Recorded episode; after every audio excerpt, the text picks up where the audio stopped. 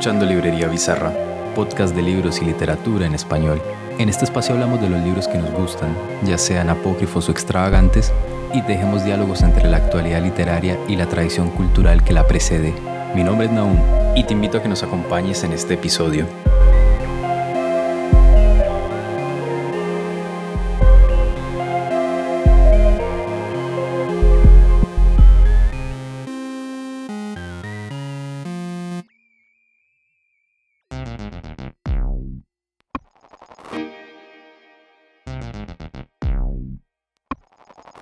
Episodio que vas a escuchar forma parte de un especial dedicado a la literatura del Caribe colombiano, hecho con apoyo del Ministerio de Cultura a través de su beca de crítica cultural y creativa.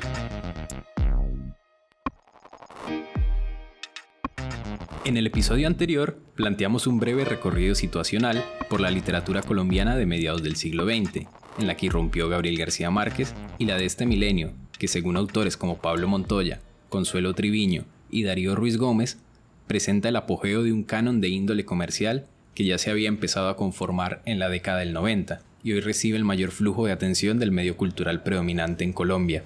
Hablamos también, siguiendo a James English y Jorge Locane, sobre cómo los lugares periféricos padecen la incapacidad de asignar prestigio a sus propias manifestaciones creativas y por ende, éstas terminan legitimadas o en mayor medida deslegitimadas e invisibilizadas desde centros de irradiación cultural, que en ocasiones operan con criterios ajenos a la estética y propios del lenguaje de la rentabilidad. Pues bien, ya que lo habíamos anunciado, llegó la hora de hablar del programa Leer el Caribe. Este es un proyecto editorial y educativo que se forjó en Cartagena con el concurso de distintas entidades como el Banco de la República, el Observatorio del Caribe Colombiano, la Secretaría de Educación, la Universidad de Cartagena y la Red de Educadores de Lengua Castellana. Ahora bien, este programa posee varias características que nos invitan a hacer una revisión histórica. Lo haremos en tres actos.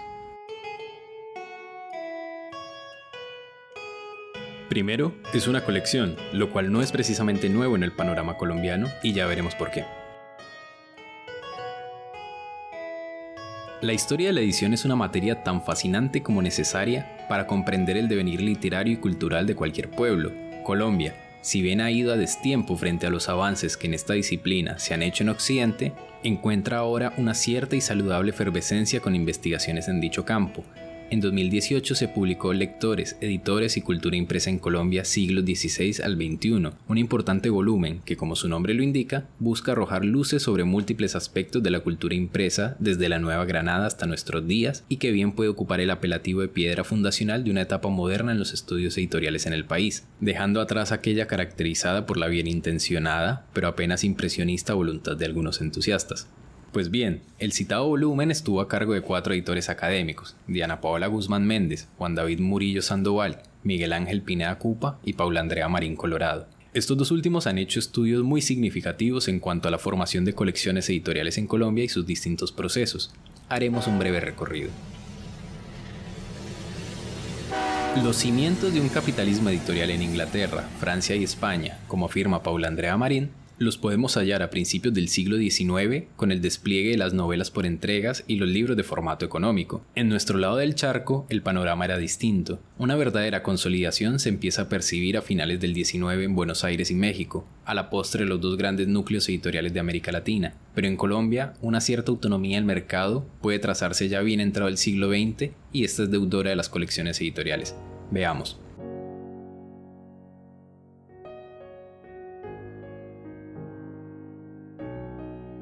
Unos primeros rastros de este tipo de catálogos los podemos encontrar en el siglo XIX, según relata Pineda Cupa, con el Parnaso Granadino, colección escogida de poesías nacionales de 1848, publicación auspiciada por el diario El Neogranadino y que se conseguía por entre 1 y 4 reales de la época, y de la que solo se conoce un tomo, una segunda instancia vendría a la mano de las llamadas semanas literarias, modalidad adoptada por diversos periódicos e inaugurada también en 1848 por el neogranadino y que encontraría réplicas hasta la década del 80 de ese mismo siglo. Estas publicaciones, consistentes en pequeñas colecciones por suscripción, tuvieron distintos alcances y buscaron vincular producciones no solo nacionales sino hispanoamericanas, que por las dificultades inherentes a la época fuesen de fácil consecución y una puesta en escena muy ágil. Una tercera instancia podría datarse en 1855 con La Guirnalda, colección de poesías y cuadros de costumbres, ideada por José Joaquín Ortiz y dedicada, escuchen bien, a las señoras de la Nueva Granada. Este proyecto tenía equivalencias y antecedentes en el continente. Pineda cita, entre otros, el Parnaso Oriental o Guirnalda Poética de la República Uruguaya de 1835 y la Guirnalda dedicada a las hermosas venezolanas de 1840. Como bien se puede inferir por sus nombres, estas buscaban captar la atención y formar un público lector entre las mujeres de las jóvenes naciones americanas, en general a través de la poesía, aunque la Guirnalda de Ortiz contó con un segundo volumen en el que se incorporó la prosa. Así, el siglo XIX transcurrió con múltiples colecciones o al menos sus bosquejos, como el Parnaso colombiano a cargo de José María Vergara y Vergara, quien escribiría en el prólogo que buscaban reunir en una colección todos nuestros poetas, haremos balance de nuestra literatura. Esta, como otras publicaciones, no sobrepasaría los tres tomos, pero fungieron de termómetro de su época y constituyeron avances fundamentales en materia de edición. La primera empresa de este tipo en llegar a consolidarse sería la Biblioteca Popular de don Jorge Roa, la cual llegaría a tener más de 100 títulos publicados entre 1893 y 1910, alternando entre autores locales y extranjeros, con el objetivo de ofrecer un panorama más amplio de las letras colombianas y universales. Sobre esta colección pueden leerse los trabajos de Pineda Cupa, que ahondan en dirección al proyecto general de la Librería Nueva, fundada por Roa, y todo un clima de época en el que tuvo sus condiciones de posibilidad. Hoy en día, esta mantiene cierta recordación entre algunos escritores. Veamos lo que dice Juan Esteban Constain en la serie Los libros de realizada por Arcadia. El primer libro que leí es uno de los tomos de la colección de don Jorge Roa. Debía tener, no sé, ocho años. No entendía nada, pero estaba ahí ese libro y lo cogí y empecé a leer los discursos de Bolívar y me obsesioné con la historia patria y entonces empecé a leer fragmentos de esos tomos de don Jorge Roa que hoy están aquí. Pero esa es otra historia y acá seguimos con las colecciones. Por el traumatismo que trajeron el final del 19 y el inicio del 20 con sus mil días y la separación de Panamá, Carlos Rincón afirma que, cito, se hizo acuciosa e ineludible en Colombia la invención de un gran pasado literario y patrio. Así, en 1902, aunque proyectada con anterioridad por Eduardo Posada y Pedro María Ibáñez, nació a instancias del gobierno de Marroquín y con un marcado enfoque de formación patriótica, la Biblioteca de Historia Nacional, cuyo primer volumen contó con un tiraje de mil ejemplares de un gran cuidado. Soledad Acosta de Samper dirigió entre 1909 y 1910 la Biblioteca Histórica, un proyecto equivalente al de Posada e Ibáñez, con el que llegó a los 24 números, por medio de una política de llamadas lecturas sencillas y cercanas a un público sin tanta holgura para estudios más profundos. Con la llegada del liberalismo en los años 30, se consolidó la selección Samper Ortega de literatura colombiana, liderada por Daniel Samper Ortega, la cual ofreció 100 títulos, 101 con el índice, y que si bien surgió de una iniciativa empresarial privada, fue adquirida por el gobierno de López Pumarejo y terminó por nutrir la constitución de las nacientes bibliotecas rurales del país. Aún en los tiempos de la República Liberal, Germán Arciniegas fue nombrado en dos ocasiones como ministro de Educación y desde allí impulsó la que sería conocida como Biblioteca Popular de Cultura Colombiana, una colección que publicó 110 tomos entre 1942 y 1946, estuvo interrumpida durante el gobierno del conservador Mariano Espina Pérez y finalmente, entre 1950 y 1952, alcanzó los 161 volúmenes. Esta colección significó, en gran medida gracias a la labor de Arciniegas, quien ya había emprendido un proyecto editorial muy importante en los años 20 con la colección Ediciones Colombia, cambios significativos en el panorama editorial del país. Marín Colorado sostiene que las colecciones fraguadas por Arciniegas dieron cuenta de la imprescindible acción del Estado a la hora de fortalecer y consolidar un campo editorial, modificaron la percepción de las ediciones oficiales, impulsaron el proyecto de popularización de la cultura en el país y empezaron a cimentar un fenómeno muy determinante, que hasta entonces no era tan visible en Colombia, la profesionalización del editor y las distintas actividades que en torno a ese rol se cumplían, y por ende, una cada vez más importante especialización en los distintos campos, otrora indesligables y carentes de un mercado propicio para su crecimiento. Sobre estas dos últimas colecciones, la emergencia de un campo, las condiciones de posibilidad y el horizonte de una profesionalización, pueden leerse los aportes de los libros Editar en Colombia en el siglo XX, de Miguel Ángel Pineda Cupa, y Un momento en la historia de la edición y de la lectura en Colombia, de Paula Andrea Marín Colorado. Por supuesto que luego surgieron diversas colecciones y que podríamos mencionar la conservadora Biblioteca de Autores Colombianos en los 50 o la Biblioteca Familiar Colombiana de los 90, pero eso no es materia de este episodio. Podríamos decir que leer el Caribe se inscribe en esta tradición de colecciones, pero esto también amerita precisar algunos detalles.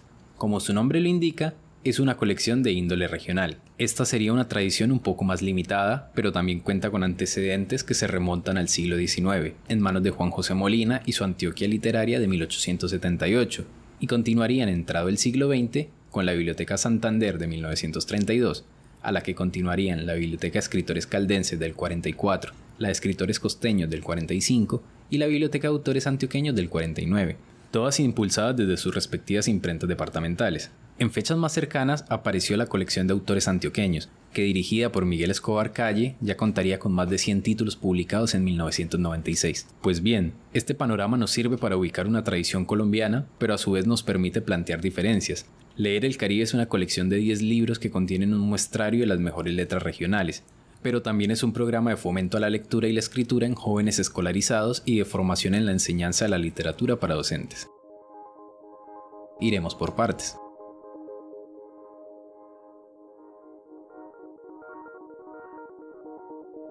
Segundo, Leer el Caribe se inicia en 2003 y sus fundadores fueron Jorge García Usta, Alberto Abello Vives, ya fallecidos, y el hoy rector de la Universidad del Norte, Adolfo Meisel Roca, tres importantes nombres en los estudios de la región.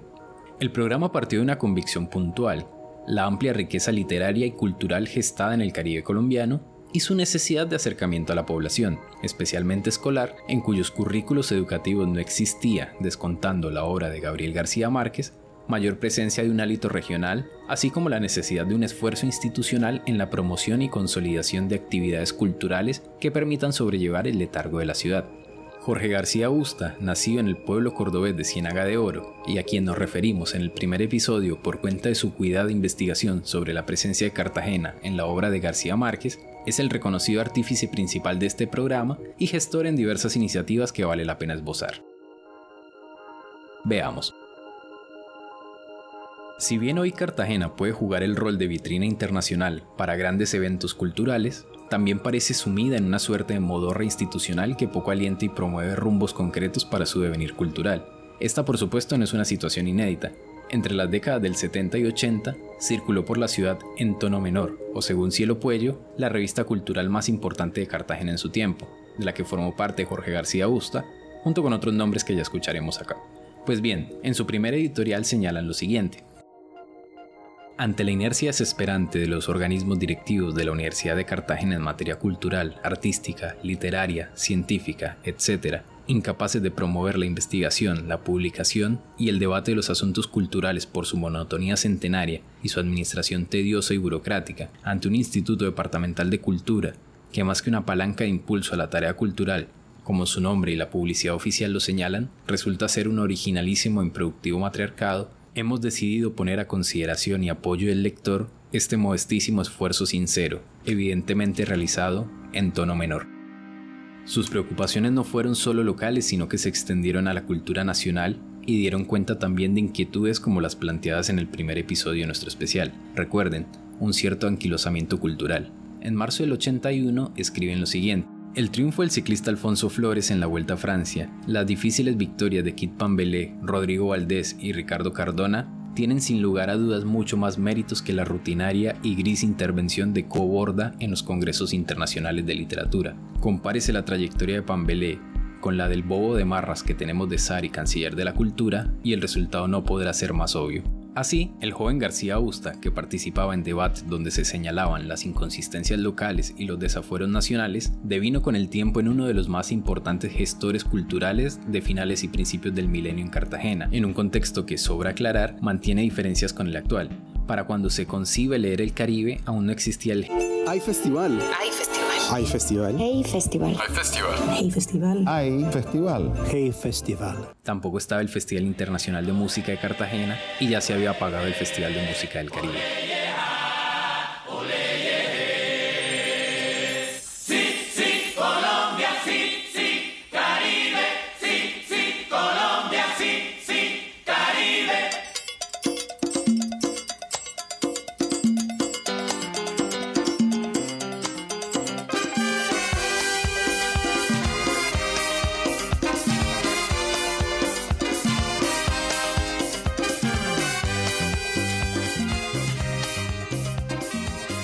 No todo es carencia, por supuesto que está en el FIXI y muchas otras iniciativas.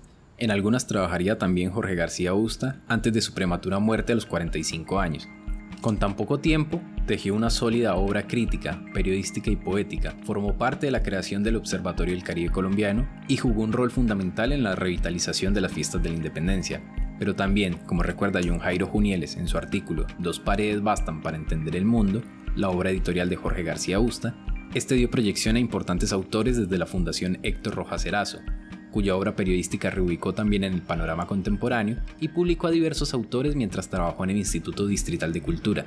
Así lo recuerdan sus amigos Gustavo Tatis, Augusto Otero y Gina Ross en un video titulado Un auténtico tigre en homenaje por el fallecimiento de García Busto. Aporte como poeta, aporte como periodista, aporte como investigador y ensayista, aportes como gestor cultural y aportes como editor. Está la pérdida también del, hombre que promovió muchas iniciativas culturales que cambiaron eh, muchos aspectos en la, en la vida cultural misma de la ciudad. Eh, probablemente el más relevante que fue al final de sus, de sus días fue el tema de las fiestas populares, de las fiestas de independencia. Esa era su labor de impulsor y así hacían todos los aspectos de la ciudad, como el proceso de fiestas de independencia, que fue su eh, trabajo de pronto más grande en los últimos años y que tuvo los resultados pues, que todos los cartageneros pudimos ver en noviembre pasado, una gran fiesta de integración ciudadana. Leer el Caribe es uno de sus últimos legados.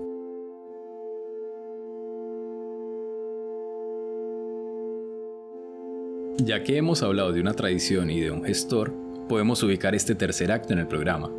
Empecemos señalando otra diferencia. Además de una colección de índole regional, Leer el Caribe es un programa de autores vivos, con dos excepciones que ya habremos de ver. De hecho, en su origen el enfoque estuvo en presentar la obra literaria de los autores vivos más representativos del Caribe a la población estudiantil de los colegios públicos de Cartagena. Para ello, a principio de cada año, un grupo de expertos selecciona al autor invitado y se formulan distintas actividades. Las más llamativas y quizás la más bonita es la participación en eventos públicos del autor con la población estudiantil, pero la cosa no termina allí. En aras de propender por una adecuada formación, las instituciones educativas participantes del programa envían a sus docentes de lengua y literatura capacitaciones de didáctica y pedagogía literaria, en las que se adentran mejor en la obra de cada escritor participante. Así, durante el año se hacía un evento público en el que el escritor preparaba una semblanza sobre el Caribe y allí se concretaba el primer acercamiento con estudiantes. También se capacitaba a los docentes para que pudieran incorporar estos contenidos literarios en sus actividades escolares y desarrollaran distintos procesos de aprendizaje con sus estudiantes, quienes a su vez, tras realizar lecturas, aprender y aprender el universo de cada autor, buscaban encauzar su sensibilidad y transformarla en representaciones artísticas, teatrales, poéticas y en una amplia gama de creaciones que serían presentadas en el evento de clausura frente al invitado. ¿Cómo se hacía esto? En un principio, como cuenta María Beatriz García, jefe del área cultural del Banco de la República en Cartagena, el acercamiento a cada obra literaria era por medio de textos que se publicaban en el periódico El Universal y a través de las colecciones bibliográficas de la red de bibliotecas del Banco de la República. Así, en 2003, se inició Leer el Caribe con la presencia del escritor cartagenero Germán Espinosa, en cuya obra fueron capacitados más de 80 docentes de la ciudad, quienes habrían de impartir estos conocimientos a cerca de mil alumnos de diversas instituciones educativas. Hace un rato dijimos que esta era una colección de autores vivos. Pues bien, parte de la importancia y el gran atractivo de leer el Caribe consiste en la cercanía que sus estudiantes pueden tener con figuras reales, de carne y hueso, que han reflexionado e interpelado una realidad inmediata que puede ser más o menos cercana a las experiencias que viven en su cotidianidad. No ha sido extraño escuchar el asombro de chicos y chicas por ver a grandes referentes de los distintos géneros. Incluso en más de una ocasión manifestaron creer que la literatura era un asunto lejano, de dioses o estatuas griegas y que los escritores eran gente muerta hace muchísimos años. En este sentido, el programa es un gran detonante en la formación cultural de dichos jóvenes, y esto ha encontrado réplicas o actividades similares en otros puntos del país. La Fiesta del Libro de Medellín implementó hace unos años un programa similar llamado Adopta un autor, cuyo ejercicio, como explica Pilar Gutiérrez Llano en el libro Ellas editan, consiste en que la Secretaría de Cultura le ofrece un autor a cada colegio para que sus estudiantes lean su obra, la canalicen y se ponga en escena durante una visita que realice éste a la institución.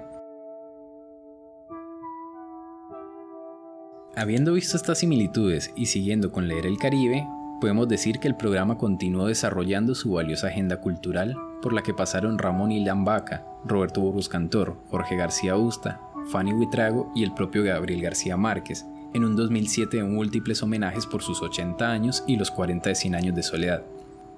Si se miran bien esos nombres y apellidos, cada año tuvo representación de obras fundamentales para el desarrollo de la literatura colombiana, pero descontando al Gabo, no son de presencia regular en los estantes de las librerías. Esto, como indica Luzmer Giraldo, puede ser atribuible precisamente al éxito descomunal de García Márquez y la sombra que arrojó el premio Nobel sobre la llamada generación perdida y demás autores inmediatos a la cresta de la fama de Macondo. El cartagenero Germán Espinosa sufrió como pocos el desaire del Gabo, quien dejó comentarios desobligantes sobre La Tejedora de Coronas, su gran novela, publicada el mismo año del premio Nobel, sobre la cual dijo que no pudo pasar del suplicio a la primera página, hecho que le impuso una cierta marginalidad en el medio colombiano. Por fortuna hoy sabemos que ese comentario fue arbitrario y desmesurado frente a una de las grandes novelas de nuestra lengua. Aquí está el inicio en voz del propio Spinoza.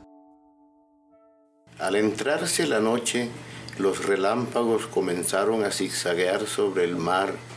Las gentes devotas se persignaron ante el rebramido bronco del trueno una ráfaga de agua salada levantada por el viento obligó a cerrar las ventanas que daban hacia occidente.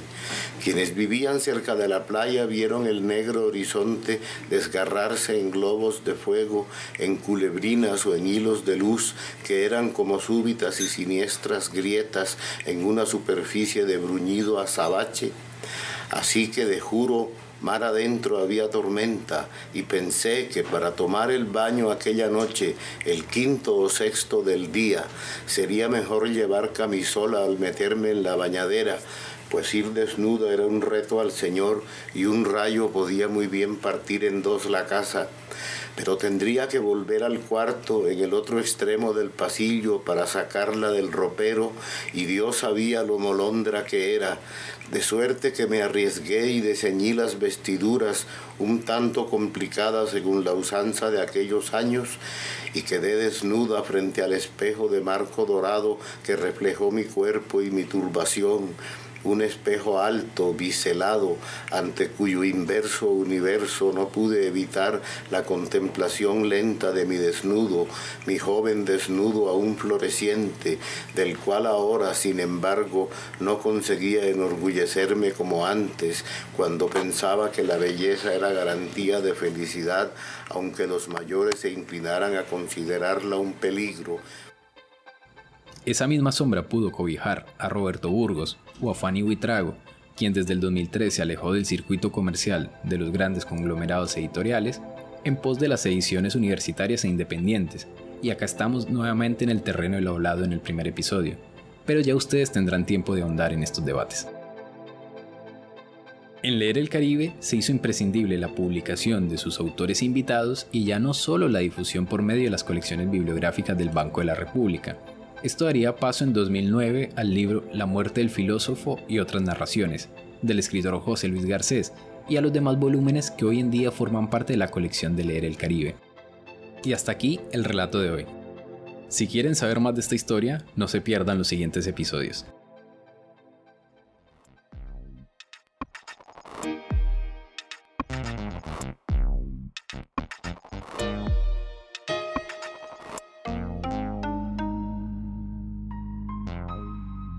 Si conoces a alguien a quien le interese este tema y no lo puede apreciar de forma auditiva, invítale a que nos siga en YouTube, donde puede encontrar una versión subtitulada. Las demás plataformas no alojan subtítulos, pero puedes seguirnos en tu preferida y en lalengua.com.ar. La bella ilustración que nos acompaña es obra de Nabel y Figueroa. La música es de Joseph Paternina. Les dejo en sus manos. Hasta la próxima.